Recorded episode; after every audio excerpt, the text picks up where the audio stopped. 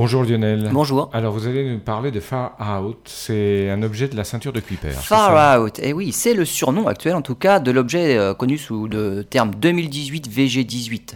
Et comme son nom l'indique, Far Out, ça veut dire loin, à l'extérieur. En l'occurrence, loin dans le système solaire, puisque c'est l'objet le plus lointain dans le système solaire jamais observé.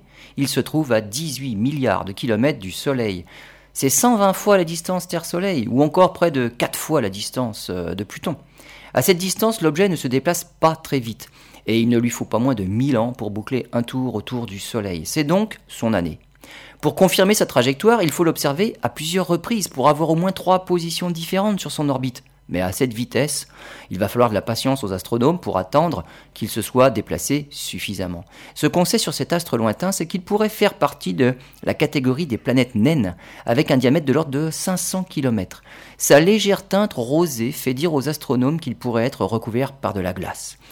La détermination de sa trajectoire est importante pour une autre classe, pour une autre chasse, celle de la planète X, qui est censée influer sur les orbites d'un certain nombre d'objets justement dans cette région du système solaire.